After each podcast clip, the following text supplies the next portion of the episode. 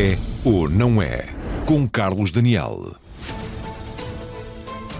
Boa noite e bem-vindos ao debate das terças-feiras à noite na RTP. O país vive tempos de turbulência política, com vários membros do governo, mas não apenas, no olho do furacão. Debate-se a ética na vida pública e, em particular, as condições de acesso a lugares públicos, desde logo a ministros e secretários de Estado. São ainda as ondas de choque à sucessão de casos que levou à saída de 12 membros do governo em muito pouco tempo. O executivo de António Costa respondeu com a elaboração de um mecanismo de escrutínio que, na prática, é um questionário com 36 perguntas, muito debatido, aliás, nos últimos dias. Como vamos agora recordar num trabalho da jornalista Lígia Veríssimo, não sei que antes eu sublinho que hoje mesmo o Presidente da República fez questão de dizer que é óbvio, estou a citar, que este mecanismo também se aplica aos atuais membros do governo.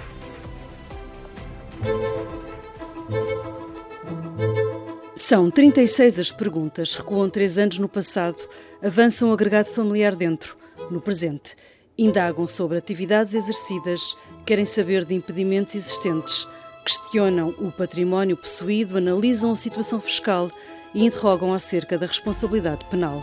Tudo perguntas de várias linhas com respostas simples de sim ou não. O governo chamou-lhe mecanismo de escrutínio uma peça para olear melhor a máquina de recrutamento no Executivo e pôr travão aos casinhos e aos casos que têm afetado os primeiros nove meses da legislatura, anunciado inesperadamente durante uma moção de censura no Parlamento. Eu irei propor ao Sr. Presidente da República que consigamos estabelecer um circuito entre a minha proposta e a nomeação dos membros do Governo que permita evitar desconhecer factos que não estamos em condições de conhecer. Seria aprovado uma semana depois, depois de uma primeira versão chumbada em Belém, num Conselho de Ministros mais demorado do que o habitual. A avaliação será feita apenas internamente e destruída após saída ou não aceitação do cargo. Não é um processo de investigação nem de confirmação, não é isso que está em causa. É um conjunto de perguntas que permita ao próprio responsabilizar-se pelas informações que lá dá, provavelmente confrontar-se com situações em que possa fazer a sua avaliação e ao, e, e ao Primeiro-Ministro e aos Ministros, quando estamos a falar de secretários de Estado, poderem também proceder a essa avaliação, que é uma avaliação, repito, política. Dirão alguns, mas esse escrutínio é populismo. Entrou-se no populismo. Se se chama populismo à exigência da opinião pública, então será populismo, mas não é. Daqui decorre que estas perguntas são uma antecipação daquelas que a comunicação social mais dia menos dia vai fazer. Portanto, é uma pura eh, teoria aquela de que isto não se aplica aos que já estavam em funções. Este é de resto um desafio que o PSD já tinha deixado no fim de semana ao jantar. Senhor Doutor António Costa, tenha coragem, dê o questionário aos membros do seu governo hoje. E não é só no PSD que o mecanismo parece estar a ser difícil de digerir. É uma absoluta cortina de fumo inútil. Vão-me dizer que alguma daquelas perguntas não pode ser feita de viva voz. Então, agora o Primeiro-Ministro vem-nos dizer que vai fazer perguntas às pessoas que convida para o Governo, mas então em antes não fazia? Nesta avaliação uh, de quem é proposto, uh, a necessidade também de se ter uh, em conta o seu compromisso com a defesa do interesse público. Certo é que o simples compromisso assumido publicamente nas tomadas de posse. Eu, mais. Parece não estar a ser suficiente e que os casos têm sucedido, mesmo que não se tenham assemelhado. Saídas desde 30 de março são já 12. Entre elas contam-se dois ministros. Marta Temido na saúde por causa da morte de uma grávida e Pedro Nuno Santos nas infraestruturas, que se tinha aguentado na polémica do aeroporto, mas que se despenhou por causa da TAP, que pagou 500 mil euros a uma administradora, que depois voou para a nave e que depois aterrou na Secretaria de Estado do Tesouro. Há secretários de Estado que têm saído ao fim de poucas semanas por serem acusados em processos judiciais, outros ao fim de poucas horas por causa do arresto de contas conjuntas. Há quem tenha visto a porta de saída apontada por discordar publicamente do ministro, outros por simples questões de saúde que não há questionário que consiga prever. Quanto a possíveis incompatibilidades que o questionário também quer antecipar, não têm provocado saídas, só notícias. A Ministra da Coesão viu fundos atribuídos ao marido escrutinados. Eu sou uma chorona. o antigo Ministro das Infraestruturas viu a participação na empresa da família vista à lupa, até porque era mínima. E depois há incompatibilidades que surgem não quando os governantes estão no Executivo, mas quando saem, como aconteceu com a antiga Secretária de Estado do Turismo, que esteve quase seguida para ser contratada por um grupo turístico. 99,9% a certeza da ilegalidade da situação. Eu tenho 99,9%. Não tenho a menor das dúvidas que não corresponde à ética republicana. E dias depois, com o fato de secretário-geral socialista vestido, deixa o recado ao PS. Da escolha de presidente de junta de freguesia, a escolha de membros do governo, nós temos que ser mesmo muito exigentes, muito mais exigentes, porque temos 50 anos de história e um património que temos que respeitar e saber honrar. E para isso, 36 perguntas podem não bastar. O município de Espinho, o pedido de suspensão da renda da deputada Jamila Madeira estão aí para nos questionar.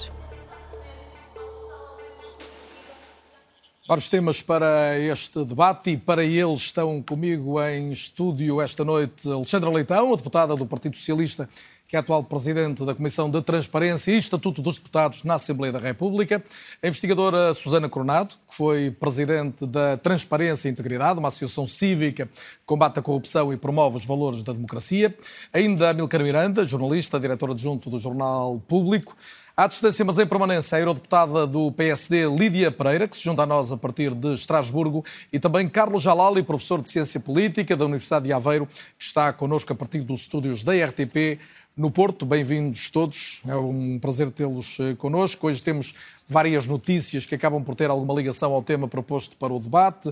Já citei o Presidente da República, já lá vamos de novo, quanto ao mecanismo poder ser aplicado a atuais membros do Governo. Temos o anúncio de que avança finalmente a entidade da transparência será liderada por Ana Raquel Muniz, que hoje foi nomeada pelo Tribunal Constitucional, irá fiscalizar as declarações de rendimento e de património dos deputados enquanto entidade independente. E temos também Alexandra Leitão, e por isso começo por si uma declaração sua na qualidade de Presidente da Comissão de Transparência do Parlamento, sobre a deputada Jamila Madeira, em que disse que ela não tem de devolver verba nenhuma do tempo em que acumulou a função de consultora na REN com a de deputada. A minha pergunta é se não tem que dever dinheiro porque se conclui que não há conflito de interesses ou se não tem que devolver porque a lei não prevê tal coisa. Boa, Boa noite. noite. Boa noite, obrigada. Uh, bom, a lei, uh, os estatutos de deputados para situações de incompatibilidade, ou melhor, esta é uma situação de, de impedimento, o que determina no seu artigo 21b é que uh, o deputado é notificado, portanto, quando a Comissão verifica uma situação dessas, deve notificar o deputado para, em 30 dias, cessar essa situação. Se não cessar essa situação nos 30 dias, então há lugar à perda de mandato. Ora, eh, no caso, eh, eh, o que aconteceu foi que porque a partir de 1 de janeiro de 2023 a deputada informou os serviços da Comissão que estaria em exclusividade de funções. No fundo, a conclusão que o parecer tiraria assumindo que fosse da existência de, um, de uma não chegou a haver esse parecer, ao contrário do que foi noticiado. Não chegou a haver esse parecer. Portanto, o parecer foi, o projeto de parecer foi a uma reunião da Comissão, foi adiado e, eh, entretanto, eh, antes da reunião seguinte, de facto, tivemos a informação formal da senhora deputada que ficaria em exclusividade de funções portanto, cessaria a situação. O que eu quero esclarecer aqui concretamente é que, mesmo que o parecer tivesse sido aprovado no sentido da, do impedimento, aquilo que, se ia fazer era notificar a senhora deputada para fazer cessar a situação. Como ela já nos informou que tinha feito cessar a situação a partir de 1 de janeiro... E tinha o tal prazo de um mês e, portanto, e, assim, antecipou isso? E, e, enfim, antecipou mesmo a existência do próprio do parecer. parecer. E daí, aquele, enfim, aquela terminologia um bocadinho uh, jurídica da inutilidade superveniente, porque na realidade o que nós, o que a Comissão notificaria para fazer, já a senhora deputada tinha feito. Não há, neste caso, lugar, nos termos da lei, à reposição Ou de seja, nenhumas, a Comissão nunca uh, poderia valores. determinar nunca essa reposição das verbas. determinar essa reposição, mesmo que o processo tivesse seguido até ao fim e o parecer aprovado. Nunca, porque não é uma sanção prevista para esta situação. Alexandra sabe que outra das dúvidas que se colocou nos últimos dias foi do porquê de ter demorado tanto a surgir um parecer que acabou por nem surgir. Ou seja, uhum. porque é que a deputada Jamila Madeira pede esse parecer à Comissão em julho uhum. e chegamos ao início do novo ano ainda sem o parecer? Na verdade, o que aconteceu foi um conjunto de circunstâncias que não foram sequer excepcionais. Em julho estamos rente à interrupção da sessão legislativa em agosto. Depois, de facto, há ali um período entre setembro e outubro que está em funcionamento e depois, desde meados de outubro até ao fim de novembro, a Assembleia interrompe para o orçamento. Todas as comissões ficam paradas e só funciona a COF e, e, e o orçamento. E, portanto, na realidade, tendo em conta estas, eh, estes, estes momentos, isso de alguma forma Mas, explica a situação. isso, uh, diria, e é, e é a última questão sobre, sobre, o tema que gostava que me respondesse, que pode, pode criar alguma perplexidade nas pessoas que acompanham e dizem, mas então há aqui uma, uma questão para resolver uhum. de alguém que está com uma função de deputada e uma fora do, do Parlamento, na atividade privada neste caso. Uh, e, e, essa pessoa precisa de uma explicação, não lhe é dada durante praticamente meio ano, ou seja, ela acumulou os rendimentos e coloca-se numa situação uh, controversa do ponto de vista. Uh, vamos ver. Não querendo também esticar muito o assunto de um caso concreto, na verdade as razões foram, Mas ele é foram estas. Para, isto pode repetir-se nestes termos, em termos deste, desta demora no parecer? Uh, quer dizer, em abstrato pode repetir-se, mas estas circunstâncias de ser pedido imediatamente antes das, das fim, da, da, interrupção de agosto e depois se meter a, a questão do, do, do, do orçamento, provavelmente não, não, não, se repetirá. Ou seja, no fundo, o meu ponto aqui é uh, uh, também dizer o seguinte. Uh, a situação de impedimento que, que, que, se verificaria é uma situação que tinha estado registada no registro de interesses, e por circunstâncias que tinham a ver com os termos de, de, de, do preenchimento do registro de interesses, tinha, uh, tinha suscitado a dúvida, mas tinha-se considerado uh, que era eh, coerente, que, era, uh, que estava de acordo com a lei. Estava de acordo com a lei. A própria senhora deputada é que, tendo dúvidas, quis pôr a coisa digamos assim, preto no branco, e depois, a partir daí, chegou-se a esta conclusão. Agora, de facto, houve estas duas circunstâncias, também foram pedidos a ser altura pela senhora deputada relatora alguns elementos adicionais, mas naturalmente não é esta a regra. Susana Croado, alguma coisa correu mal neste processo em concreto que nos deve levar a tirar ilações? Bem, eu não sei se correu mal neste processo em concreto, mas aquilo que nós Dada temos... a explicação que ouvimos da, da Eu acho que aquilo que nós temos uh, visto nos últimos anos é que não há urgência para tratar destas matérias. Nós tivemos também um caso de uma grande demora uh, quando foi a análise de, do possível, das possíveis incompatibilidades com o, na altura, ministro uh, Cisa Vieira e também o secretário de Estado, que, que tinham, uh, estavam nos órgãos sociais de empresas, e o Tribunal Constitucional demorou meses a, a, a, tomar uma decisão. E, aliás, parece-me que estes casos são ainda mais graves porque estamos a falar de, de, governantes. Imaginando que o Tribunal teria considerado que, de facto, era um impedimento e que eles teriam que perder o mandato, eu pergunto o que é que teria acontecido àqueles nove meses de governação em que as pessoas já estavam, uh, eventualmente, em, em, cumprimento uh, da lei. Portanto, eu, eu parece-me que... Com a visibilidade que estes casos estão a adquirir, com o escrutínio público, já deve, nem estou a falar de um mecanismo Deve haver uma ainda. preocupação de urgência no tratamento destas, uh, destas matérias, para que de facto as próprias pessoas uh, envolvidas não fiquem num limbo nas, nas, suas situações e depois com, com todas as consequências que, que advêm da sua atividade política e ou governativa. Amílcar Correia, lição maior, boa noite e bem-vindo também, a tirar deste caso de, de Jamila Madeira e destes prazos que Alexandre Leitão aqui no Obrigado pelo convite. Eh, eh, não tenho grande informação para discutir com, com Alexandre Leitão o que é que se passou, mas percebo a explicação e a explicação é a mais óbvia. O que sei é que há uma demora tremenda e há, neste, em todos estes processos, os titulares de cargos públicos são obrigados a entregar uma declaração de, de rendimentos e de património à Assembleia da República, fazem-no também no Tribunal Constitucional, não consta que haja uma uma fiscalização aturada de, dessas declarações. Hoje é também o dia, e o teu programa está de parabéns, porque é o dia em que sabe-se que finalmente, ao fim de três anos e meio, a entidade da transparência vai começar a trabalhar, a trabalhar em breve. Portanto, há aqui um processo de, de demora que deixa que deixa muitas situações, muitas situações no, no, limbo, não é? Todas estas, estamos a falar de declarações de património e isso permite-me levar também a questão agora para a parte de escrutínio e para aquele questionário das 36 perguntas, onde as questões eh, que se colocam ali, que se acrescentam, são questões de, de ordem judicial, de ordem de dívidas ao fisco, etc., que é uma que é uma outra componente que não está prevista nestes mecanismos de fiscalização. E falar, começarmos agora, neste momento, a falar de escrutínio, significa implica que, de alguma forma, organizemos a forma como todo este processo uh, decorre. Este mecanismo, e já vamos olhá-lo mais ao pormenor, até com algum, recuperar de algumas das questões uhum. em concreto, mas este mecanismo é um passo em frente ou é algo muito insuficiente? Este mecanismo é muito ambíguo, não é? O, o, já, já lhe chamaram mecanismo, já lhe chamaram circuito, e se não estou aí, é refluxo. Uh, foi a solução mais rápida possível para gerir uma crise, é, um, é uma medida, é um expediente de, de urgência. De, não sabemos quanto tempo é que ele vai durar, mas a partida dura apenas esta legislativa. Há uma série de dúvidas que se colocam, nomeadamente levantadas hoje pelo Presidente da República, sobre se se aplicam ou não aos, aos atuais Percebeste membros. a declaração de Marcelo Rebelo Não, não percebi. Lia, lia várias vezes e não consegui perceber. As entrelinhas eh, são, são mais importantes do, do que aquilo que lá está escrito. Ah, o que parece é que o Presidente aceitou ter um papel de, de, de, de participação, de coparticipação neste processo de, de, escrutínio, que antes tinha, tinha recusado através das cartas que trocou com o Primeiro-Ministro.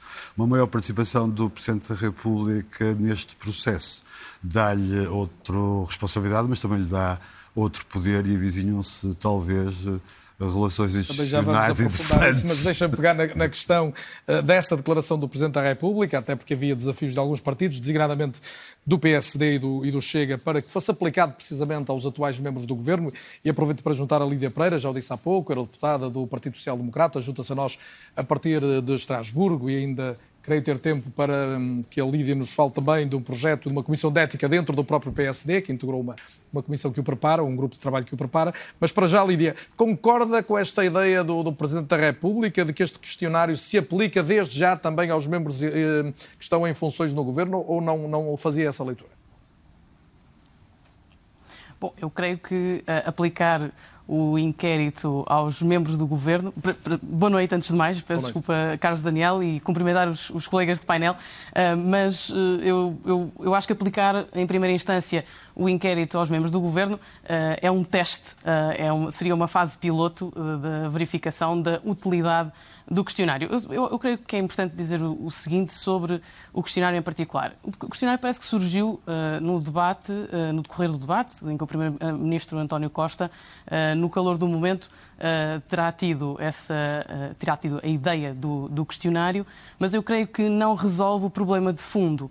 E, e, o problema de fundo tem que ver com a própria responsabilidade política que decorre da nomeação, seja dos ministros, seja dos secretários de Estado, que é da responsabilidade uh, do Primeiro-Ministro. Aliás, responsabilidade essa que está plasmada pela, pela Constituição. Portanto, hum, eh, há inclusivamente aqui alguns elementos do próprio inquérito eh, que já estão considerados na declaração ao Tribunal Constitucional. Portanto, há, não há assim, não há tantas novidades uh, neste, nesta, neste, neste questionário, um, mas eu diria, e de, decorrente daquilo que foi dito pelo Presidente da República ao longo do dia, eu creio que poderia funcionar como uma fase de teste, um, ainda que não nos podemos esquecer que estamos a falar em particular agora do Primeiro-Ministro, de um político com uh, suficiente experiência, 27 anos no governo, primeiro como membro do governo-ministro, depois 7 anos no, no, no como Primeiro-Ministro, e que já, já deveria ter experiência suficiente uh, em prevenir este, enfim, este estado de coisas no, no, no, seu governo e que e de facto revela algum um, algum desnorte. Uh, no passado não, não há memória, uh, ou em 48 anos de democracia, se calhar não há memória de tantos casos em tão pouco tempo. Um, e, portanto, eu acho que, e pegando na deixa que o, que o Carlos deixou sobre a ideia de uma comissão de ética, eu creio que faz sentido também dar uma resposta cabal da parte dos partidos políticos que podem servir como um primeiro crivo uh, na, na, avaliação ética daqueles que são os seus candidatos e os seus, os, os seus membros eleitos, uh, mas provavelmente vamos ter tempo para discutir vamos, seguramente, mais é um dos temas que tenho para mais daqui a pouco. Junto o Carlos Jalali também ao, ao debate. Carlos Jalali, e não deixava cair ainda esta questão de aplicação ou não deste, deste mecanismo aos atuais membros do governo? Porque uma coisa é aplicar teoricamente, é cada um fazer a sua reflexão hoje em termos genéricos, outra coisa é, é sujeitar individualmente cada um deles a, a, este, a este novo crivo. Isto faz algum sentido? Bem, este é um dos grandes uh, obstáculos que a criação deste questionário uh, acarreta, porque efetivamente torna-se difícil justificar aplicar apenas a potenciais novos membros, que neste momento não temos pessoas uh, prestes a serem nomeadas, e entretanto este questionário existe e temos membros que são nomeados. E portanto isto é algo que o Governo vai ter que pensar e lidar rapidamente, porque senão vai ter esta pressão constante da aplicação do questionário Uh, junto dos seus atuais membros. Uh, uh, no limite, a aplicação informal seria uma solução, no sentido de, como referia a Lídia Pereira, averiguar até que ponto é que o questionário pode ser refinado, até que ponto é que há questões que podem não ser tão relevantes, ou outras que podem faltar neste questionário. Mas isso é, é um desafio que o Governo agora enfrenta e a pressão aumenta substancialmente, exponencialmente, com as declarações de hoje do Presidente da República já volto a si, Carlos, mas Alexandre Leitão, eh, está convencida de que um, tipo de questionário como este tinha eh, evitado, obviamente não todos, porque nem todos os casos foram muito diversos, mas muitos dos casos que sucederam eh, no último mês e meio, dois meses? Antes de responder a isso, permite-me dizer o seguinte: eu acho que o questionário, que este mecanismo, eh, que não é exatamente igual ao que tem que ser preenchido para o Tribunal Constitucional ou no registro de interesses da, do, do, da Assembleia, mas tem várias coisas parecidas e que, de certa forma, acompanha as regras sobre incompatibilidades e impedimentos, e depois tem mais as perguntas sobre se havia ações judiciais e algumas perguntas sobre o agregado familiar, etc. Apesar de tudo, tem. Hum, uma vantagem, ou tem três vantagens na minha ótica. A primeira é que, ao obrigar alguém a preencher aquilo, estamos a a posteriori, se houver algum problema, estamos a acabar com aquela situação que não é edificante para ninguém sobre quem sabia o quê. Se tinha dito, se não tinha dito, se quem convidou sabia, se não sabia. Isto deixa claro que as respostas estão ali. Se a pessoa é nomeada, eh, o inquérito, o, o, resultado do questionário fica público. Se a pessoa não é nomeada, é destruído. Parece-me que isso é uma boa solução. Eh, e, portanto, eh, no fundo, fica a pessoa fica a saber fica responsabilizada pelo que respondeu quem recebe o questionário, seja o ministro, no caso do secretário de Estado, ou o primeiro-ministro, no caso dos ministros, eh, eh, sabia a partir dali. Eu não acho que seja necessariamente automático que alguma das respostas a isto exclua alguém, depende depois de se indagar melhor. Agora, há uma coisa que fica claro: mesmo aquelas situações que as pessoas pensam não têm a certeza se não se lembram de uma situação, isto obriga as pessoas a confrontar-se com um conjunto de situações que, eventualmente, por vezes até não têm presente. Tem esta vantagem, mas tem uma outra vantagem. Falou-se, por exemplo, de uma eventual mecanismo que uh, corresponsabilizasse o Presidente da República. É verdade que as declarações hoje uh, são, nesse sentido, interessantes, uh, as declarações do Sr. Presidente da República, mas eu, por exemplo, olhando Não para a Constituição. Que fazer parte do processo olhando, da República. mas, olhando para a Constituição, um sistema, o, próprio, o próprio questionário prevê a possibilidade do Presidente da República, se quiser, ter acesso a ele. Mas repare, se quiser ter acesso a ele, eu acho que em qualquer sistema que implicasse uma corresponsabilização do Presidente da República não seria compatível compatível sequer com a nossa Constituição, que não é um sistema presidencial, é um sistema semipresidencial. E também, se é verdade, como foi falado, que esteve em cima da mesa a questão do Tribunal Constitucional ser envolvido nesta fase, ou a Procuradoria-Geral, uh, também, ainda bem que não, porque isso seria uma judicialização do processo de nomeação, que, a meu ver, Mas também não faz... subentendido ou não fez essa não leitura que o Governo chegou a colocar essa hipótese e foi o Presidente que não Não sei, não sei. Li que sim, que eventualmente sim, na imprensa o que saiu foi com algum grau de certeza que teria sido assim, portanto, louvo-me no que li.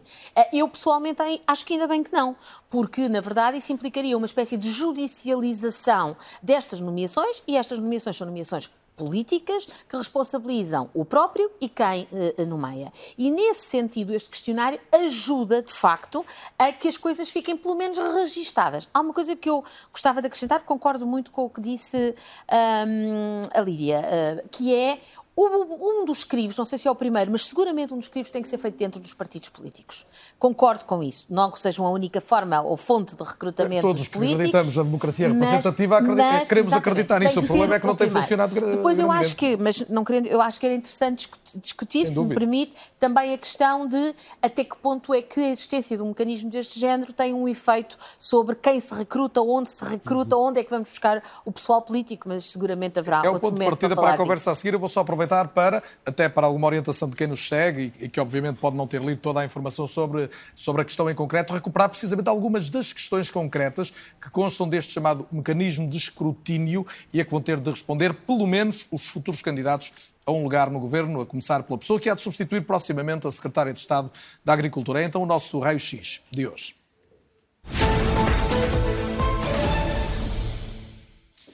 Vamos enunciar, no fundo, alguns dos temas que fazem com que uh, aconteça este olhar sobre, uh, sobre o que foi o trajeto, em boa parte, de alguns dos que venham a ser convidados para lugares no governo e é por isso então que vamos recuperar algumas questões. São as tais 36 perguntas, chamamos-lhe uma apólice da idoneidade, é uma espécie de seguro de vida para membros do governo, de vida pública. Eh, as perguntas quais são, afinal, é aquilo que seguramente em casa já se questionou em função de tanto que já ouviu sobre isto. Vamos tomar alguns exemplos, começando pela participação profissional em empresas ou nos corpos sociais de outras entidades. Questiona-se em concreto, como vemos aqui, se o candidato exerce funções ou exerceu nos três anos anteriores. E embora individual, este inquérito também se pronuncia, como vamos ver a seguir, sobre membros do agregado familiar, como questões desta ordem se detém ou deteve nos últimos três anos, por si ou conjuntamente com um membro do agregado familiar, capital ou participação em capital, em sociedades ou empresas, também se algum membro desse mesmo agregado familiar exerce funções de gestão em sociedades ou empresas que possam prosseguir atividades no setor que será diretamente tutelado pela área governativa do cargo a que é proposta esta personalidade. O objetivo é detectar conflitos de interesses em potência, num ponto transversal a todo o questionário, e que desafia o candidato até a poder alertar o Primeiro-Ministro, possibilitando, por exemplo, uma eventual delegação, como estamos a ver aqui, das responsabilidades num outro membro do governo. A situação fiscal e as obrigações contributivas para a segurança social também são questionadas, naturalmente, para saber se o candidato tem as contas em dia com o Estado. No capítulo da Justiça, ainda um outro sublinhado, o candidato deve indicar se alguma vez foi condenado judicialmente e se tem conhecimento de que está a ser investigado, ou mesmo se o próprio ou uma empresa que tenha administrado estão insolventes no momento desse convite. O inquérito é, pois, longo e detalhado e, depois de respondido, é assinada então uma declaração sob compromisso de honra a garantir a veracidade das informações prestadas. As respostas não serão públicas, mas serão alvo de análise pelo Primeiro-Ministro, quanto à escolha de ministros e destes em relação aos secretários de Estado. No final, as respostas poderão ainda ser então partilhadas com o Presidente da República, mas esse é um dado que ainda está para ser mais bem compreendido. Colocado este, permita uma expressão, um ponto de ordem para a orientação de quem nos acompanha, Susana Coroado, este, este primeiro passo tem que ser desenvolvido e, e, passar por outras, por outras uh, instâncias, além do Presidente da República, fala-se até que ponto o Parlamento, a nova entidade da transparência, devem intervir uh, neste, neste processo de, de, seleção? Bom, a entidade da transparência, uh, quando finalmente estiver operacional, Aparentemente será em fevereiro, portanto já não falta muito. vai ter um papel a posteriori, portanto vai ter um papel naturalmente, decorre da sua função. E, e portanto, está, não é a priori, e, e, então aí é que tem que se decidir. Mas, quer dizer, se, se, se, comece, se começamos a institucionalizar isto tudo, uh, também se torna um, um pouco complicado em, em, definir quais são as, uh, as linhas.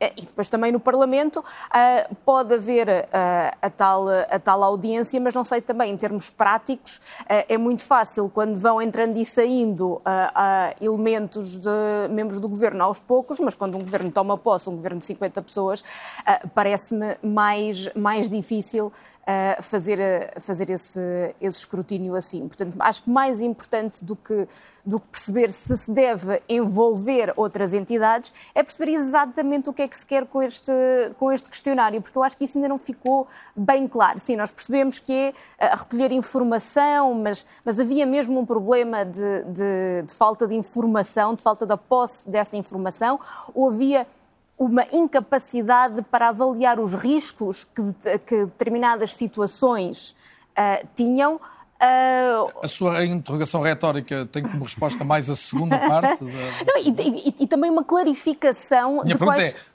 os políticos desvalorizam por tendência os riscos de algumas destas circunstâncias, não percebendo que os tempos mediáticos, desde logo, e da forma como circula a comunicação são hoje muito diferentes? Eu acho que, eu acho que têm desvalorizado uh, até agora, e se me permite, no estudo que eu, que eu realizei com, com, com o Luís de Souza para, uh, para, para, a Fundação Francisco Manuel dos Santos, uh, nós vimos que, de facto, nós fizemos um inquérito sobre o que é atitudes e comportamentos relativamente a, a casos que podem ou não uh, ser de corrupção e perguntámos exatamente tanto à elite uh, política como aos cidadãos uh, como é que eles viam determinados casos, se consideravam que uma determinada situação poderia ou não ser, ser corrupção. E aquilo que nós vimos é que, de facto, não há um alinhamento entre a visão Uh, da, da, classe política e a visão dos cidadãos naquilo, uh, em que situações uh, podemos considerar que, que, são corrupção.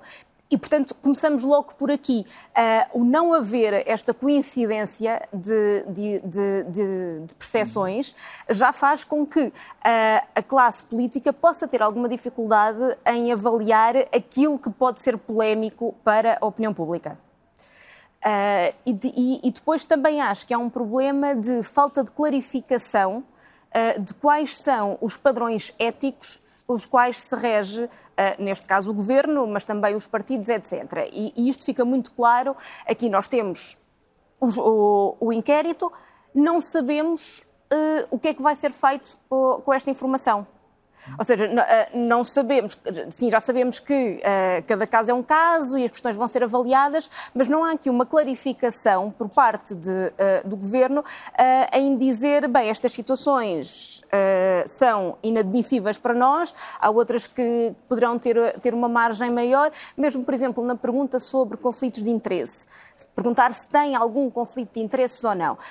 A sensação que me, dá, que me, deu sempre nos últimos anos é que o conflito de interesse é um conceito que só está no papel, porque depois de resto nunca há conflitos de interesse. Já tivemos imensas situações que poderiam ser um conflito de interesse e que os próprios não, avali, não avaliaram como, tal. Portanto, a menos que haja também um anexo no inquérito que explique exatamente o que é que pode ser um conflito de interesse.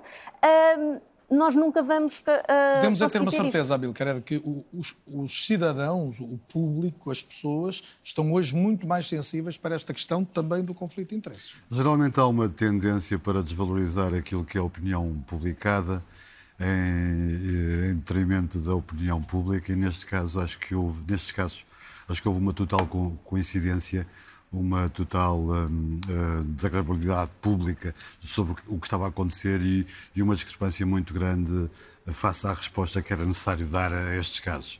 E um, penso que houve algum excesso de, de, confiança. Acho que a maioria absoluta nem sempre faz bem a quem a obtém. Uh, estamos a falar de problemas de recrutamento. Os problemas de recrutamento não são problemas apenas do Partido Socialista, são problemas do, do sistema partidário em geral. Depois estamos a falar de problemas de nomeação. Até aqui, eh, se não existia um escrutínio, é porque as pessoas eram meramente indicadas do ponto de vista político, não é?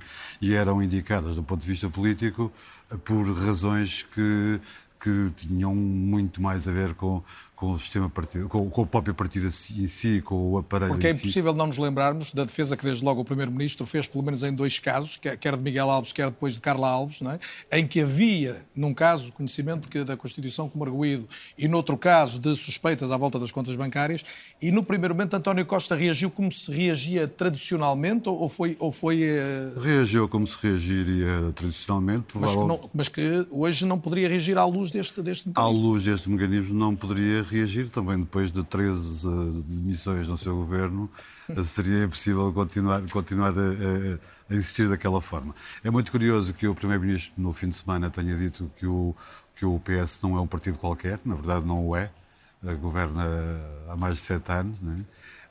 que o, Foi que o partido que mais tempo governou o país em democracia. Exato. Também, eu disse, também disse que o PS tem que ser muito mais exigente nas escolhas que faz, o que dá a entender que não o tem sido nas últimas escolhas. Uh, de facto, acho que, acho que tem, tem existido um, um, uma certa negligência na forma como, como se faz as escolhas para determinados cargos e depois é, é também uh, surpreendente perceber que muitos dos escolhidos não têm sequer noção de ausência de condições políticas para exercerem as funções para as quais foram convidadas. Uh, talvez o, talvez o, o teste americano ajude a perceber, a obrigar as pessoas a pensarem duas vezes se possa ou se não possa exercer aquela função, mas de facto isso não tem acontecido da melhor forma. Alexandra Leitão, era nestas dificuldades de gerir este, este tempo e estas escolhas que pensava quando disse que, que o PS precisava ter mais cuidado e mais humildade na gestão pública? Também era, também era. Eh, eu acho que um, foi encontrado o registro certo. Um, na, Ao fim de algum tempo. Eh, foi encontrado o registro certo e acho que o registro certo passa uh, por enfim, por este mecanismo ou outro, mas passa sobretudo pela assunção de que havia um problema e de que era preciso arranjar uma forma de começar a resolver. E é nessa linha que eu acho que este questionário é uma forma de começar a resolver. Mas eu sou sensível e gostava de dizer uma coisa sobre uma coisa que a Susana disse sobre para que é que serve. Eu não acho líquido, não sei qual é a intenção do governo, mas eu não acho absolutamente líquido que se alguém disser tem contra si um processo judicial e a resposta for sim, que isto significa que a pessoa não pode ir para o governo. Eu dou-lhe um exemplo. Constituir uma pessoa arguída é a coisa mais fácil do mundo. Se alguém, uh, e, isso não significa que a pessoa não tenha condições para uhum. estar no governo. Significa é que a pessoa tem noção disso, quem a escolhe tem noção disso e se um dia isso tiver problemas, ninguém vai dizer eu não sabia. E é, e é, essa transparência que eu acho que este questionário dá. Portanto, há aqui perguntas cuja resposta sim, eventualmente sim, porque não é sempre mais pacífica, cuja resposta sim não significa necessariamente que a pessoa não possa ser escolhida. Agora, fica-se a saber que aquela situação existe, que ela é conhecida e isso, uh, uh, e isso é em si uma vantagem. Eu já disse uma vez por escrito que, uh, ao contrário do que a certa altura foi retirado também de algumas afirmações minhas, que, a, por exemplo, a Constituição como arguído ou ser objeto de uma investigação, quer dizer, uma investigação que dura há não sei quanto tempo e ainda não foi constituído arguído, por exemplo, não é só por si a razão para a pessoa não estar no governo. O que é preciso é que a pessoa dê explicações para continuar no governo, escrevi isto já, e que se aprecie se, e aí que eu tenho que fazer é o próprio e quem o nomeou, se atendendo às circunstâncias tem condições para continuar a exercer as funções públicas. Eu acho que estes são os critérios. E às vezes a pessoa pode estar constituída arguida, por exemplo, e ter estas condições, porque dá explicações cabais, porque a situação até é de alguma coisa do seu foro absolutamente pessoal, etc. E há outras em que está constituída arguida e não tem condições. Portanto, eu acho que isto não é um automatismo, tem esta vantagem de criar hum, esta, esta situação de transparência. Eu, eu conheço o estudo da, da Susana eu acho que, independentemente de admitir uh, e de concordar, de admitir, não ponho em causa o estudo, que há por vezes uma visão diferente entre os políticos, acho que também tem um bocadinho a ver, já uma vez, uh, tem um bocadinho a ver, a ver com aquilo que se entende como o conceito de corrupção. Mas essa porque foi precisamente a pergunta que nós fizemos. Mas é que num conceito mais uh, rigoroso, técnico-jurídico, corrupção é uma coisa muito mais limitada do que aquilo que nós genericamente dizemos corrupção, sei lá, prevaricação, uma série de, há uma série de coisas que Sim, genericamente e, e, pronto, e pode também haver aí uma explicação para esse desencontro, mas, mas é? foi, isso que, foi exatamente isso que nós perguntámos, que é a nomeação de familiares, considera que é Uh, e, portanto, cada, um, cada, um, cada, categoria de respondente dizia o que é que achava. Ou seja, um, uh, o, o, estudo faz exatamente essa pergunta. É, em que situações Mas é que juridicamente considera... não é, como sabe. Certo, certo. Não é? Sim, Portanto, o que eu estou a dizer é que se calhar lata, alguém sim. que eventualmente possa ter melhor conhecimento da lei, eu era capaz de responder a essa pergunta não. Porquê? Pela minha formação jurídica. Juridicamente não é, não é o tipo penal de corrupção. Mas a percepção pública da situação certo, é outra. Mas, mas está, está a ver esta explicação que não terá só a ver com... Deixem-me não esquecer nem do Carlos Jalali nem da Lídia Pereira. Lídia, estamos aqui a falar, até por via dos desenvolvimentos recentes, muito do acesso a lugares de, de, governação, desde logo. Eh, no seu entendimento, este é o ponto mais sensível do ponto de vista ético, quando se discute hoje a credibilidade dos políticos ou a, ou a atuação dos políticos enquanto tal eh, acaba por ser mais relevante ainda do que estes casos que se relacionam com um trajeto profissional ou pessoal? Bom, eu creio que tanto o acesso como o exercício do, do, do cargo, do mandato, são igualmente uh, relevantes e, portanto, durante, uh, uh, durante a duração de, de, de, do mandato ou do exercício do cargo público, tem que haver o respeito por um conjunto de normas éticas e morais e, portanto, e sobretudo quando estamos a falar de, de cargos eleitos, quer dizer, e por isso eu acho que é importante e porque eu acho que a participação formal, a importância dos partidos políticos na democracia representativa é central neste, neste âmbito, um, eu creio que é importante, um, na discussão que se vai fazendo sobre a modernização dos partidos, a abertura dos partidos, também por via da maior exigência que há por parte dos, dos cidadãos Uh, com, com, os, com, todos os eleitos, eu creio que faz sentido um, podermos pensar numa comissão de ética e, portanto, saúdo a proposta uh, do Presidente do PSD, que vai nessa linha de modernização e, portanto, no fundo é de respaldar e tentar, de certa forma, combater o escândalo, porque o escândalo afasta os potenciais uh, uh, políticos ou, ou, governantes desses, desses mesmos cargos. E, portanto, se nós pudermos, por um lado, uh, dar uma resposta cabal do ponto de vista do cumprimento ético e moral do exercício dos, dos mandatos e, do, e, dos cargos públicos, por outro lado, também estamos aqui a, a, mostrar que os partidos políticos têm, têm, servem, como dizia no início, de um crivo inicial nestes processos e, portanto, têm falhado, uma falhado globalmente nesse, de nesse, todo o processo. Têm falhado globalmente nesse, enquanto crivo, enquanto instância de, de primeira de verificação da idoneidade e do, do trajeto? Bom, eu, eu, diria que, face aos escândalos recentes, uh, uh, em particular o, o, Partido Socialista, mas também, se quisermos fazer uma avaliação política uh, mais atrás, a própria, a própria dificuldade do Partido Socialista em lidar com o caso José Sócrates, enfim, de, de todos, os, de todos os, os, trâmites que esse processo continua a deixar, ou de todos os passos que vai deixando na comunicação social e, e enfim, é sempre alguma relutância na condenação do, daquilo que, das informações que sabemos ao dia de hoje, um, eu creio que, eu diria que o Partido Socialista tem tido alguma dificuldade uh, em lidar com, uh, com, estes, com, esta, com esta realidade. E por isso eu, eu creio que há uma responsabilidade adicional em face a uma situação de exposição uh, e, e no, no, no, caso nos casos em particular de, de, escândalo, é fundamental haver uma resposta que seja uh, consequente, mas que não seja apenas artificial.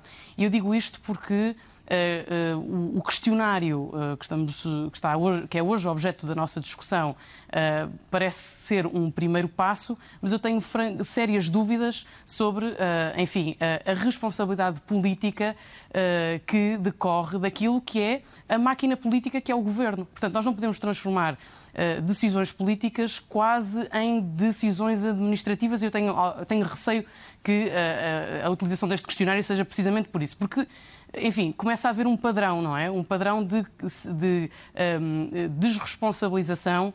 Uh, Era o que ia perguntar, vê nisso uma desresponsabilização da parte do Governo e concretamente do, do Primeiro-Ministro? Em, em, particular, eh, eu diria, é central, a, peça, a pessoa central neste, neste, nesta arquitetura é o Primeiro-Ministro.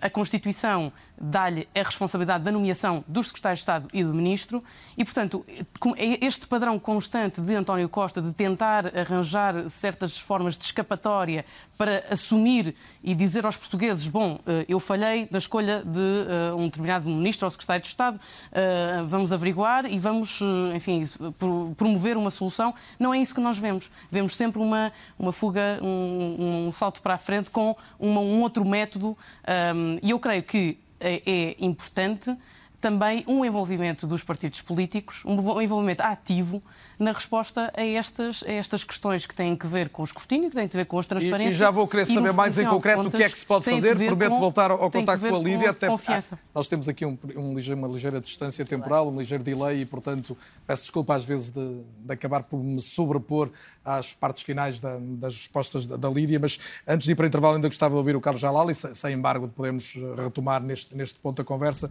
Eh, mas, Carlos, eh, tendo em pano de fundo a credibilidade da política e da democracia representativa, qual é, na sua opinião, a questão mais sensível? O que é que é mais perigoso, para usar um, um termo mais, mais uh, comum, é o descrédito puro em simples da classe política, é a teia de interesses que se movimenta e que, e que, que ganha espaço entre os decisores que deviam, no fundo, proteger a causa pública, são os populismos que acabam por beneficiar, como tantos dizem, de, do, do, do que sucede? Sim, e esses três elementos que refiro eh, são, estão intimamente interligados. Na verdade, o descrédito da classe política, a desconfiança em relação à classe política é também um elemento que alimenta o populismo, que tem na sua base a oposição entre um povo bom, uh, puro com uma elite corrupta. É? E cada vez que saem notícias deste tipo, elas vêm reforçar essa narrativa populista. E é por isso que é tão importante combater este, este tipo de situações. Eu queria só retomar um ponto que foi referido uh, sobre o papel dos partidos políticos, das organizações internas dos partidos políticos como crivo neste tipo, tipo de situações. E o que eu queria uh, reforçar é que eles são o primeiro crivo, mas na verdade são também o, o principal crivo uh, em termos de recrutamento uh, político. Todos aqueles que são nomeados passam direta ou indiretamente pelo crivo partidário, seja porque são militantes e são escolhidos para serem candidatos a cargos eleitos, ou são independentes que são integrados em listas partidárias, seja porque, e sabemos que a nível Uh, governamental é possível termos independentes, são tipicamente independentes que estão politicamente próximos do partido. Portanto, não são pessoas que são completamente desconhecidas dos partidos políticos. E, aliás, a generalidade das nomeações são, passam, de uma forma ou de outra, pelos partidos políticos. Portanto, os partidos políticos têm que assumir aqui claramente a sua responsabilidade na fiscalização de, das nomeações. E, e perceber podem... que este é um tempo de mudança e que as pessoas já não aceitam e, e que a comunicação, desde logo para já, se, se, se eterniza no certo sentido, a partir da, da, internet, mas também com a participação, uh, no fundo, o, o receptor a ser emissor também de, no, no, através das redes sociais em permanência? Absolutamente. Uh, por um lado, por isso, e por outro, porque eh, se não lidam com este desafio, estão a afetar a qualidade do seu recrutamento no futuro.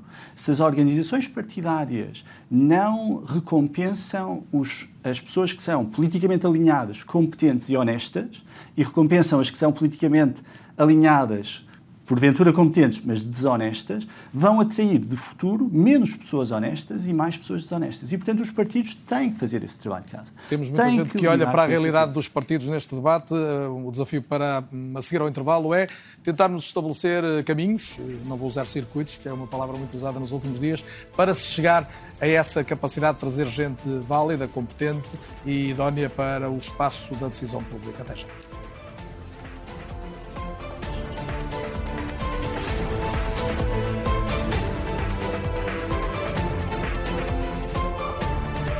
Segunda parte do É ou Não É. Bem-vindos de volta. Tenho comigo como convidados esta noite Lídia Pereira, deputada do PSD, a partir de Estrasburgo, Carlos Jalali, eh, professor de Ciência Política, que está connosco a partir do Porto, e assim se juntam vários pontos do mapa. Comigo em estúdio, Alexandra Leitão, deputada do PS, atual presidente da Comissão de Transparência, também Susana Coroado, politóloga investigadora, foi presidente da Transparência e Integridade, Associação Cívica Sem Fins Lucrativos, e ainda Amílcar Correia, jornalista e diretora adjunto do Público. Eh, vamos, eh, Susana Coroa, tentar olhar outra vez de uma forma mais ampla e, e, se calhar até aproveitando a experiência que a Susana tem a estudar estes fenómenos, o que estamos a, assistir hoje, além de ter uma realidade concreta, tem a ver com o governo atual e uma série de personalidades, é, é algo que é novo na política ou se houvesse este tipo de olhar atento já, já há algum tempo que se podia ter percebido situação idêntica? Há, há, um, há algo que explique porque é que de repente tanta gente ou com um trajeto duvidoso ou com incompatibilidade chegou ao, ao espaço da governação? Bom, acho que só podemos uh, levantar hipóteses. Nós nunca podemos saber aquilo que, que não há dados. Se, se, se, se há menos há escrutínio uh, mediático, se, se significa que haveria mais ou menos. Um, agora, naturalmente que o, o Estado, foi alterando as suas funções, deixou de ser eh, um Estado que, que tem propriedade para ser um Estado regulador, o que significa que um, ehm, as ligações, os contactos entre o, o, o público e o privado uh, tornaram-se mais frequentes uh, e isso faz com que depois isso aumente as probabilidades de, de corrupção. Um, ehm, as questões de, uh, do financiamento político, possivelmente as, as campanhas uh, estão cada vez mais, mais caras, uh, o financiamento público talvez não chegue para, para aquilo que os partidos necessitam e, portanto, podem ter que, ir buscar rendimentos a, a, outras fontes, isto pode também estimular uh, um tipo de relacionamento, tipo de relacionamento seja com, com, privados, seja também com, com o Estado e com os, com os, com os recursos, uh, recursos, públicos.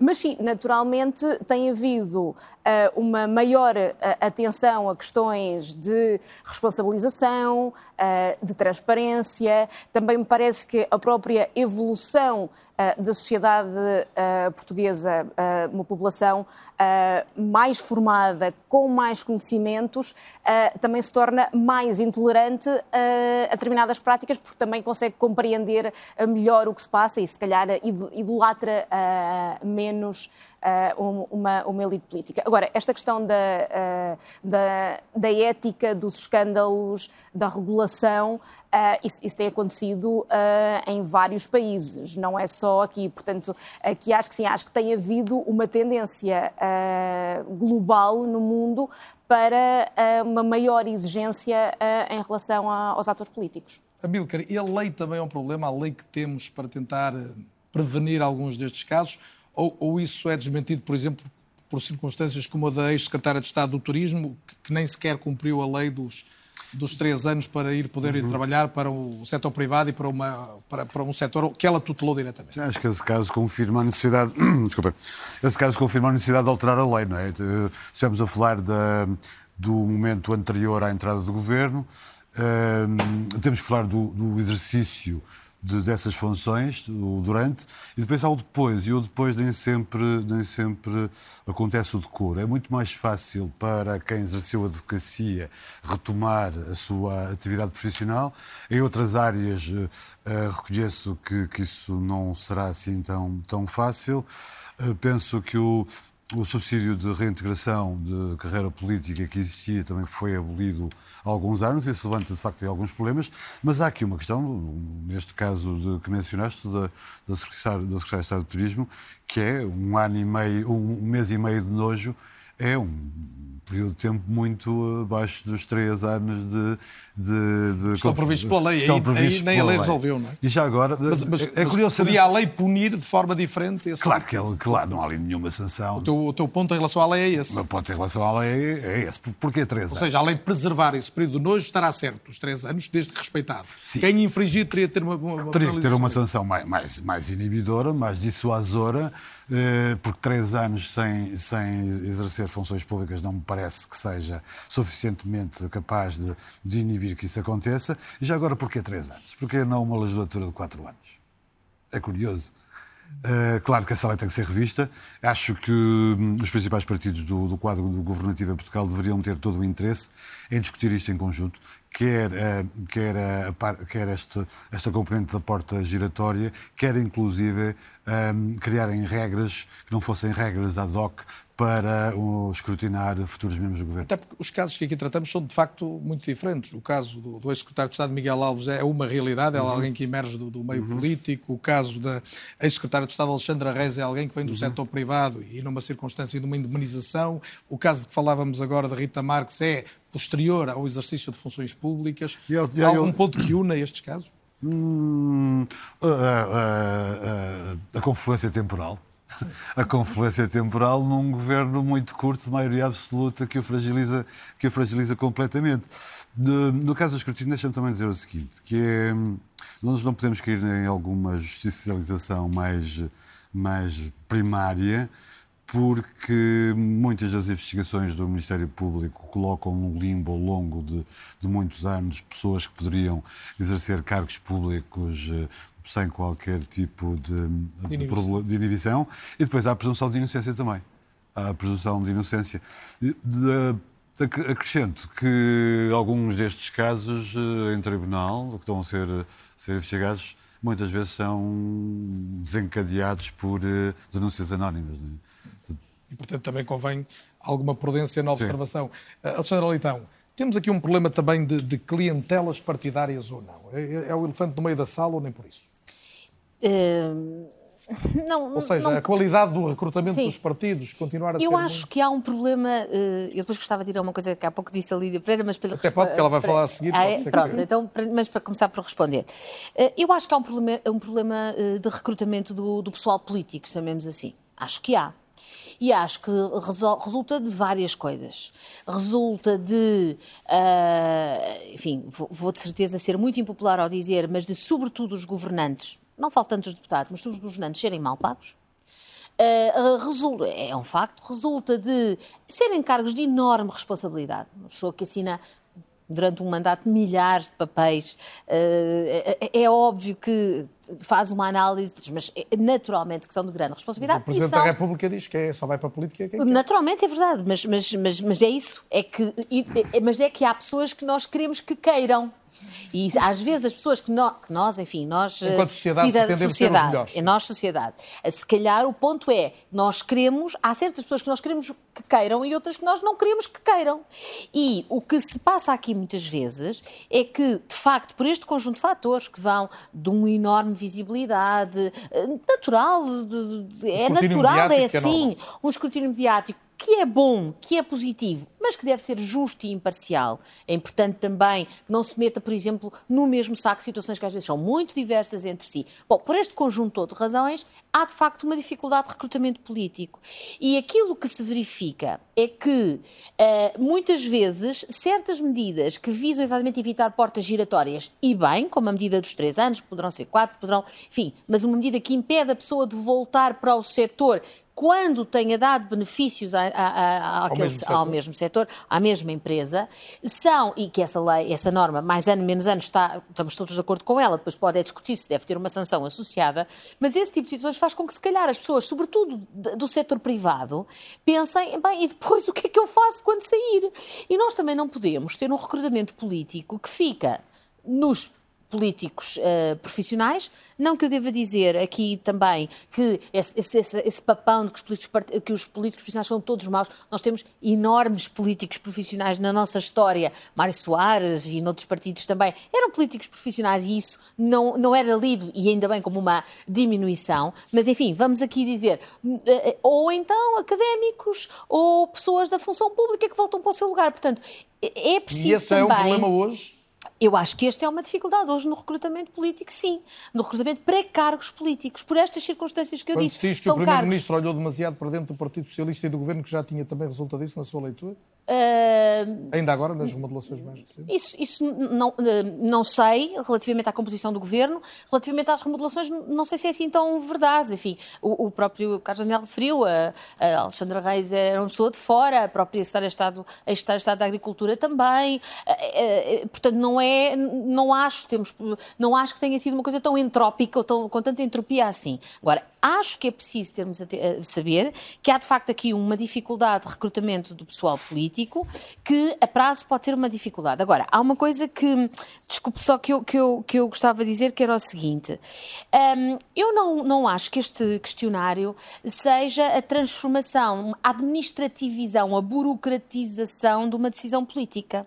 O que há é uma decisão política de escolher uma pessoa. E essa estamos de acordo que deve ter atenção ao currículo, à capacidade técnica e política da pessoa, etc.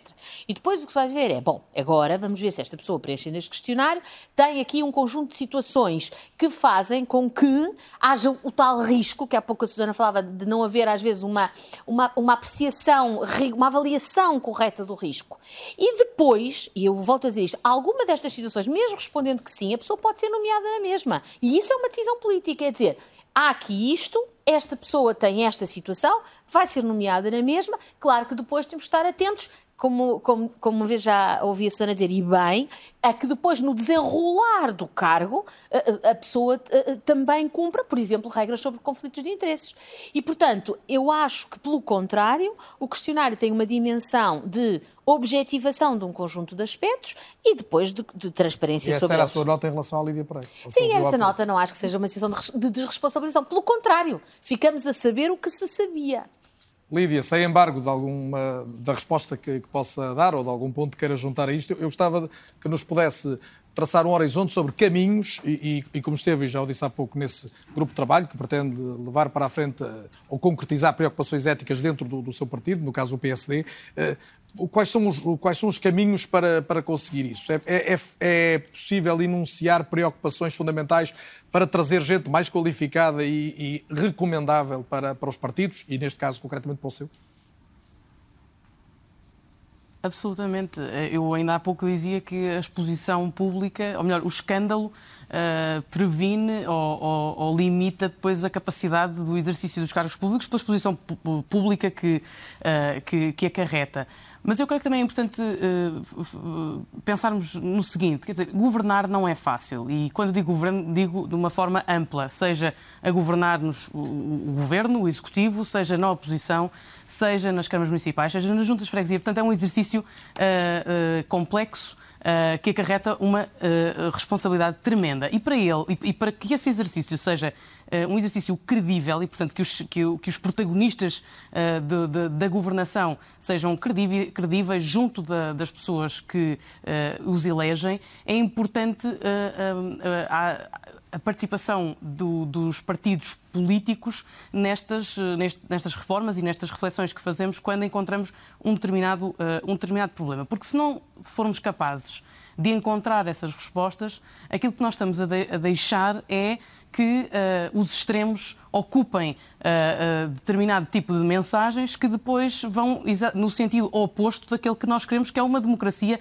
mais robusta ou mais, mais reforçada. E de resto, eu deixo na mesma uma, uma mensagem positiva porque eu, porque eu creio que aquilo que nós estamos a assistir, infelizmente, uh, uh, seria uh, tão melhor que não, que não houvesse este, este conjunto de, de, casos e casinhos que podiam ser evitados.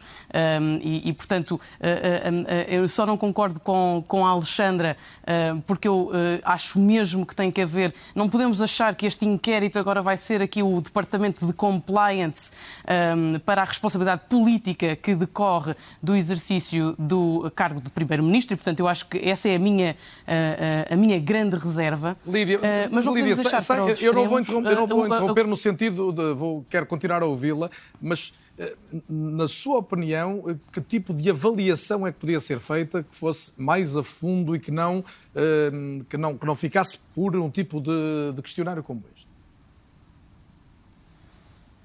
Bom, eu creio que, em primeira análise, uh, tem que ser. Uh, as, as, questões que estão uh, do questionário já são de, de si uma avaliação, diria, prévia de, de, do caso do Primeiro-Ministro, que faz o, o, convite. Portanto, a, a minha dúvida é, é se esta, este questionário não constitui uma forma de tentar, enfim, depois, não sei se salvaguardar, mas, mas diria que não pode haver dúvidas um, dúvidas podem existir, e evidentemente, como a Alexandra dizia, pode haver casos de, de, de pessoas que, que, sejam arguídos em processos e, portanto, que já, não, não, não tenha que ser uma, um, um impeditivo primeiro na, na, nomeação de, de, cargos políticos. Agora, uh, o, o ponto principal é que uh, uh, o exercício, ou melhor, a nomeação dos cargos, essa vem da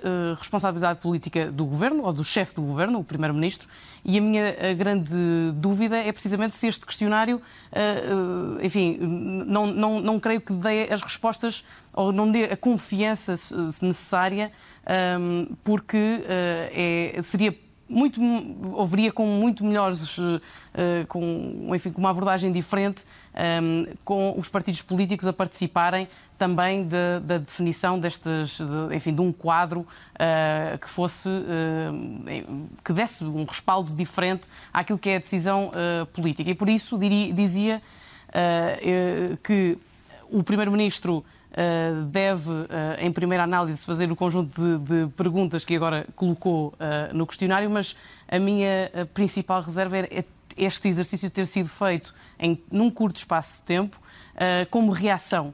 E, como dizia, parece-me que o problema é um pouco mais profundo uh, e, portanto, gostaria de ver os partidos políticos ativamente envolvidos uh, numa mudança, numa modernização do, do, sistema político, porque no final do dia estamos a falar do funcionamento da democracia, que, como dizia, apesar de infelizes, estes casos mostram que a democracia funciona e, portanto, que há alguns, há alguns mecanismos e para isso a comunicação social é aqui um, uma, um elemento fundamental, mas é, é muito importante que e deviam, uh, e deviam só, uma questão mais um, para si, Lídia, e, e deviam outras instituições, em, em abrirem... e deixe-me perguntar isto porque a Lídia está no, no, Parlamento Europeu, o Parlamento Europeu tem, por exemplo, uma importância de fiscalização grande das pessoas escolhidas, por exemplo, para a Comissão Europeia. É, é fundamental que outras instâncias intervenham neste processo ou uh, será suficiente que os partidos sejam mais criteriosos e que seja mais evidente como se faz a avaliação de cada um dos candidatos à, à governação? Eu creio que maior exigência dos partidos políticos, que vai em concordância com a maior exigência de, de, das, de, dos, dos, eleitores, é um passo já, uh, diria, uh, relevante. De todo modo, a verdade é que o escrutínio é, é diferente nas instituições europeias, em particular a Comissão Europeia, até pela própria arquitetura institucional e, portanto, tem aqui. Mas, tem um elemento interessante que é quando falamos na nomeação de, comissários para as várias pastas que depois desempenham ao longo de cinco anos, essa nomeação passa e volta à questão do crivo, passa primeiro por, uma, por um crivo uh, partidário, por um crivo governativo, porque é uma nomeação do governo, e portanto já tem aqui uma série de, diria, de verificações. O que não uh, exclui a possibilidade dos próprios partidos políticos fazerem, instalarem ou implementarem uma comissão de ética que verifica a integridade e idoneidade não só de candidatos, mas também de, enfim, de, de casos que surjam no decorrer do exercício de cargos públicos ou, de outros, ou de outros eventos e que mereçam uma aferição, uma verificação do próprio partido. E, portanto, eu acho que aqui é um, é um elemento interessante Uh, e que uh, abriria também, mostraria, mostra à sociedade que os partidos estão disponíveis para se modernizarem. Passaram já uh, mais de quatro décadas desde a nossa democracia e, portanto, as instituições é, precisam também de se adaptar a esta nova realidade e agir em concordância com a exigência maior que os partidos políticos hoje devem a, a, aos eleitores. Carlos Jalali, uh, terminava dizendo eu gostava, que... eu gostava que o Carlos pudesse... So... Diga, diga, okay. Lídia, for para concluir. Tem que ser rápido. Não, eu só, queria, eu só queria terminar com o seguinte, nós vemos muitas vezes a questão, de, de, enfim, eh, o caso em particular, os casos que nós estamos a discutir hoje eh, não são sobre a corrupção, mas que, enfim, que, que estes, eh, há sempre uma, umas certas, estes casos representam sempre umas certas facadinhas na democracia.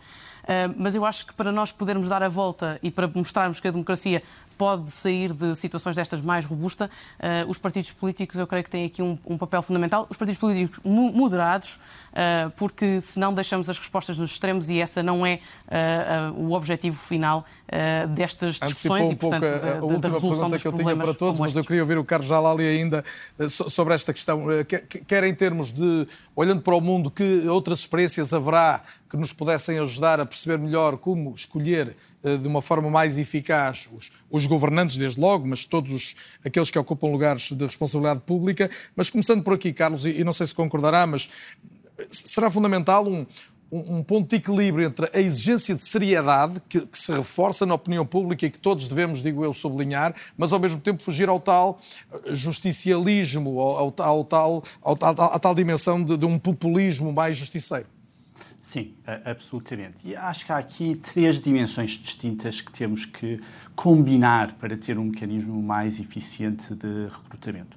O primeiro é notar que a legislação, a lei, é necessária, mas não é suficiente para garantir melhores resultados. A lei por si só não garante. E, e, e pegava aqui nas palavras de Alexandre Leitão, concordando com ela quando diz que mesmo que uh, um dos potenciais nomeados responda sim a algumas das perguntas, ele pode vir a ser nomeado, porque é uma decisão política, mas queria também colocar um reverso da moeda, uh, que é, mesmo que um potencial uh, nomeado responda não a todas as perguntas, isso não o torna necessariamente um candidato idóneo. Uh, porque pode nomear o uh, uh, irmão do melhor amigo, porque pode nomear, enfim, há várias, múltiplas, centenas, milhares de possibilidades que permitem contornar aquilo que é o crivo deste, destas 36 perguntas. E não há nenhum questionário suficientemente longo para cobrir todas as potenciais situações. E então como lidar com isso, Carlos? E, portanto, como defender a, a ética? É, lidamos, primeiro, legislando melhor, mas compreendendo que a legislação não pode cobrir tudo. Segundo, e isto é algo que falta em Portugal, é reforçando os meios para as entidades que têm que verificar essa legislação. E isso falta, e esse é um debate que nós não temos suficientemente em Portugal. A entidade de financiamento uh, uh, uh, e das contas partidárias recorrentemente nota nos seus relatórios que não tem meios para verificar todas as contas dos partidos. E, contudo, isso não é algo que seja debatido. Portanto, a legislação está lá. é um dos temos... pontos críticos, sensíveis e, e, vamos dizer, relativamente encobertos. Há uma nebulosa ainda à volta disso?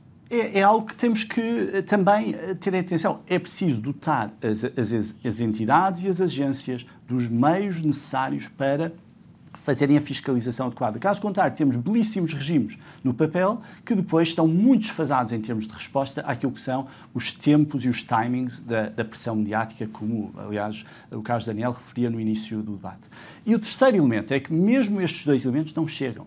Os partidos políticos têm que usar os seus mecanismos informais, para além dos formais, para fiscalizar e vetar e bloquear o acesso a lugares de nomeação e lugares uh, uh, potencialmente uh, elegíveis de pessoas que têm demonstrado internamente que não são cumpridoras dos critérios éticos que uma democracia pressupõe. Muitas das situações de que falamos são situações que são conhecidas muitas vezes internamente dos partidos. Sabemos de outros países que muitas vezes este, este, estes casos uh, derivam não para financiamento pessoal de um político, mas para financiamento partidário de campanhas, como a Susana Croado referia bem. E estas não são necessariamente situações que os partidos desconheçam por completo. Não conhecerão todos, mas conhecerão alguns. E os partidos têm que também usar esses mecanismos. Externalizar tudo para a legislação, para as entidades, é assegurar que não vamos conseguir cumprir e, atingir, e responder a este desafio. Susana Croado, concorda com esta, com esta necessidade de reforçar este, este controle para lá do que é possível hoje em termos legais e em termos de, de fiscalização? Acho que é uh, importante, uh, concordo com que é preciso reforçar as entidades uh, supervisoras que já existem e também melhorar o recrutamento das pessoas que, que estão, que são dirigentes dessas entidades, mas também a tal questão da, da autorregulação Uh, porque. Um, Nunca nós... a lei vai ocupar, cobrir todo, todos, todos os Nunca poderá cobrir, cobrir todo, e porque lá está, porque também uh, corremos o, o, risco da tal uh, burocratização e, e, e, da administração, administratificação da classe política. A classe política não, não é uma classe de, de funcionários para o bem e para o mal, um, é uma, uh, mas também esse, esse, esse é o, o, cerne da democracia. É, uma democracia não é uma tecnocracia, não, é o, o não são só uh, funcionários. Uh, e, portanto, não pode estar sempre a externalizar para, para os outros um, a sua responsabilidade política. E, e isto é, é, é, fundamental, até para depois dar confiança também aos cidadãos e para que depois possa governar, que é aquilo que nós temos visto nos últimos tempos. A responsabilidade é e a respeitabilidade da política tem a ver com a responsabilização que os políticos têm que assumir em todos os momentos. Sim, sim, até porque a democracia é um sistema de confiança. E, portanto, é preciso dar confiança aos cidadãos, é preciso que os cidadãos tenham confiança em quem vai tomar decisões uh, para o bem, o, o, o bem público, o interesse público, em nome deles. Estamos quase a chegar ao fim. Uma, uma, ideia rápida de cada um dos que falaram menos nos últimos minutos. Amilcar. Concordo é... com o que a Susana disse. Uh, reafirmava apenas que, de facto, a exigência tem que começar dentro do, dos próprios partidos eles têm que confiar em si próprios e têm que transmitir essa confiança. E investigar melhor as pessoas que escolhem. Certamente. Às vezes é, estamos aqui a falar de, de, circunstâncias que parecem um pouco concretas. O mais concreto é olhar para o currículo da pessoa, ver de onde ela veio o caminho é que fez. Sem qualquer conselheiro te pode dar informação sobre um determinado uh, dirigente partidário. Né?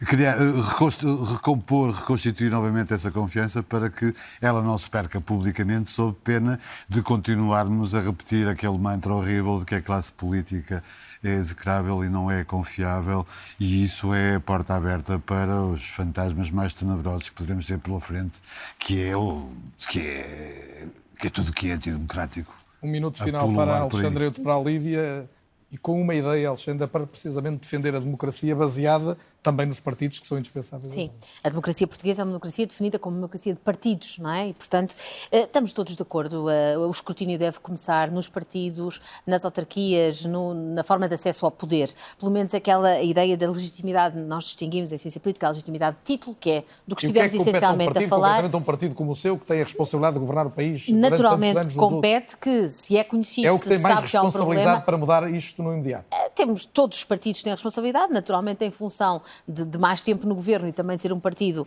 eh, com tantos anos e com, com, o peso que tem na democracia portuguesa, naturalmente tem a responsabilidade. Estamos de acordo. Eu só queria dizer uma coisa que era o seguinte: os políticos, todos eles, têm os eh, mesmos direitos das outras pessoas, têm mais deveres. Têm mais deveres porque nós confiamos neles, têm mais deveres porque mexem em dinheiro público, etc. Isso significa que o escrutínio deve ser feito, Uh, e, mas deve ser feito de acordo com critérios também de, de, respeito desses direitos que essas pessoas também têm. Agora, há uma coisa para terminar que eu gostaria de dizer, mesmo para terminar. Tudo isto é possível, todo este escrutínio, a discussão que tem havido, porque vivemos em democracia.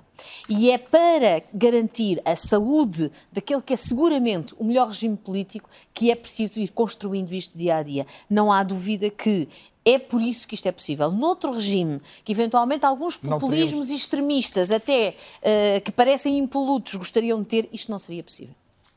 Lídia Pereira, para eu não a interromper, não me sobrepor a si, peço-lhe que respeite mesmo 30 segundos para uma ideia final sintética.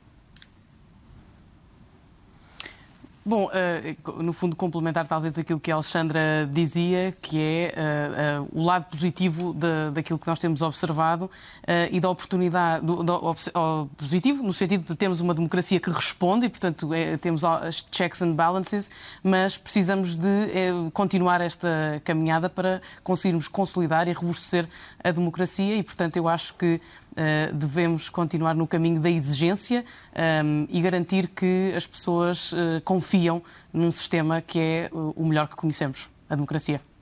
Lídia Pereira, Alexandra Leitão, Carlos Jalali também à distância e aqui ainda o uh, Milcar Correia e a Susana Croado. Foi um gosto tê-los a todos esta noite na RTP. Ou não é? Volta a ser, como sempre, de hoje a oito dias. Retomamos aqui a temporada. Tem sempre o programa com destaques nas redes sociais, designadamente no Twitter e no Instagram. Tem também disponível em podcast já a partir do dia de amanhã e, obviamente, nas gravações automáticas e sempre na plataforma chamada RTP Play, onde tem uma série de ofertas gratuitas e absolutamente imperdíveis. Da minha parte, boa noite. Muito obrigado mais uma vez e até a próxima.